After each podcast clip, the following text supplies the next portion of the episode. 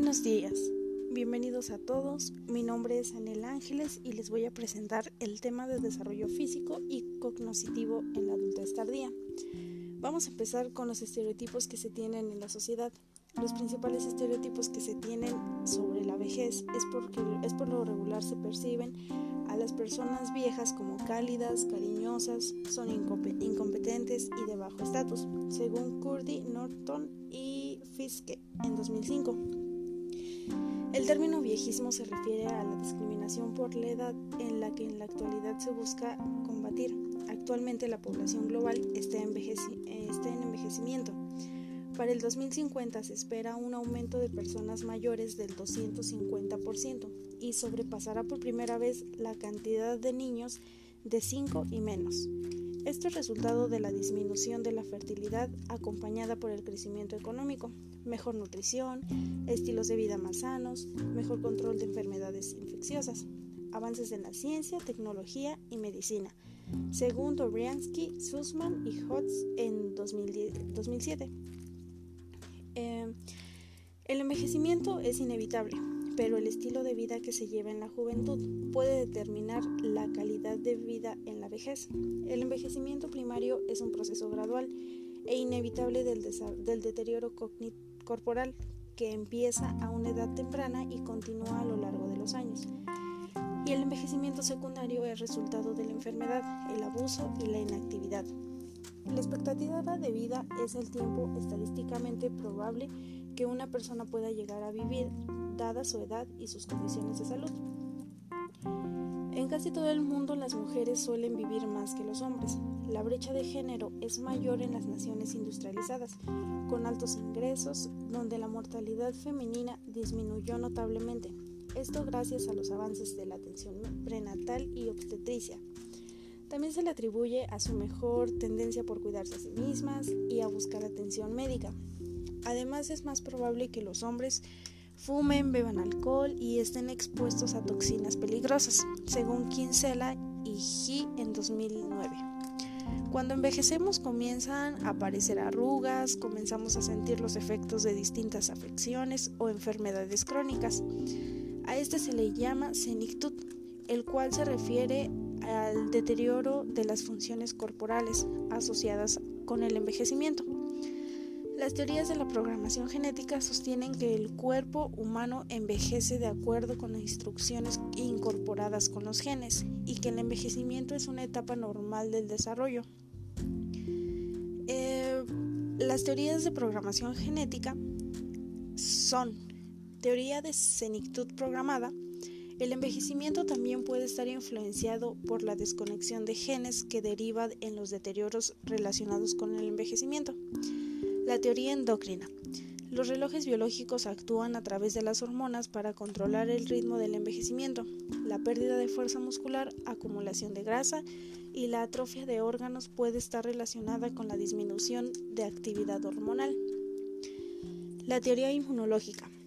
El deterioro programado de las funciones del sistema inmunológico da mayor lugar a, a una vulnerabilidad a enfermedades infecciosas, el envejecimiento y la muerte.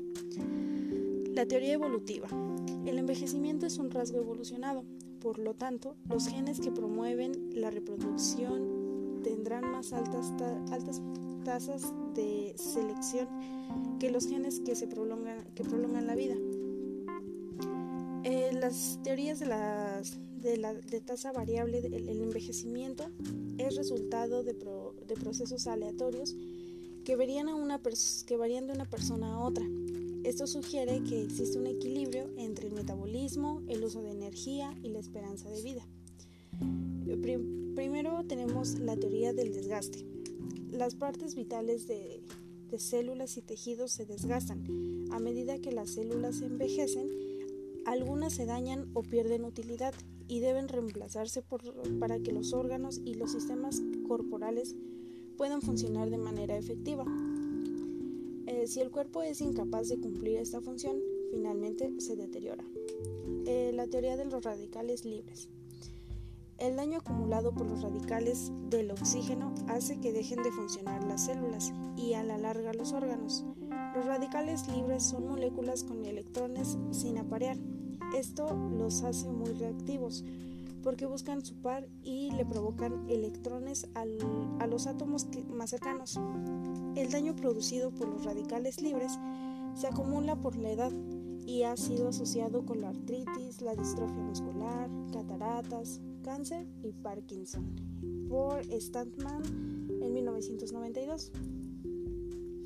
Y finalmente está la teoría autoinmune. El sistema inmunológico se confunde y ataca a sus propias células corporales.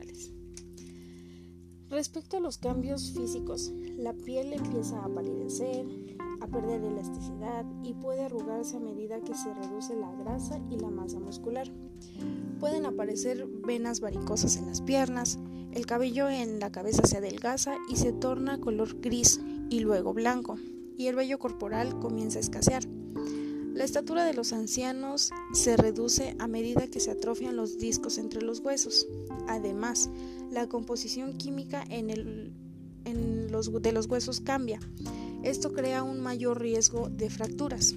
También hay cambios que son menos visibles, pero de igual manera son importantes.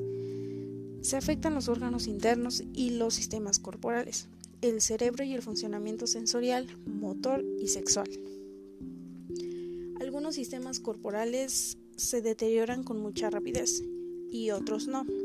Son más susceptibles a enfermedades respiratorias, el ritmo cardíaco suele hacerse más lento. En la adultez tardía se observan disminuciones graduales del volumen y el peso del cerebro, sobre todo en la corteza frontal, la cual controla las funciones ejecutivas.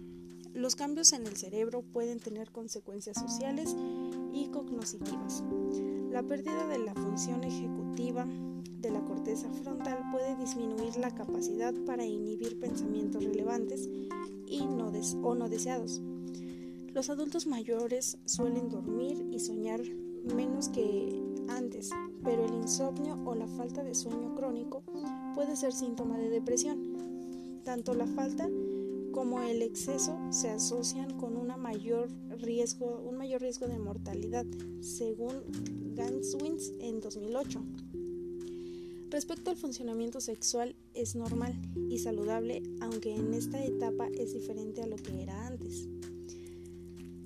La demencia es un término general para determinar un deterioro cognitivo y conductual debido a causas fisiológicas que interfieren en las actividades cotidianas. La mayoría de las formas de demencia son irreversibles, pero con diagnóstico y tratamiento oportunos se pueden revertir alrededor del 10% de los casos. En la mayoría de los casos son causados por enfermedades de Alzheimer, el cual es un trastorno cerebral degenerativo y progresivo, según GATS en 2007. Además de enfermedad de Parkinson, es el segundo trastorno más común que involucra una degeneración neurológica progresiva. Es caracterizada por temblores, rigidez, movimientos lentos y postura inestable, según Nussbaum en 1998. El deterioro cognitivo es más probable en personas con mala salud física, en especial las que han sufrido apoplegias o diabetes. otro factor que pone en riesgo de padecer demencia es la falta de actividad física regular. Conclusión, finalmente el envejecimiento es parte de la vida. En esta etapa se presentan cambios inevitables que también es importante saber que si cuidamos nuestra salud desde, desde la juventud, se puede tener una mayor calidad de vida en la vejez. Además de que conocer estos cambios puede facilitar la adaptación a esta etapa. Eso fue todo por hoy, agradezco mucho su atención.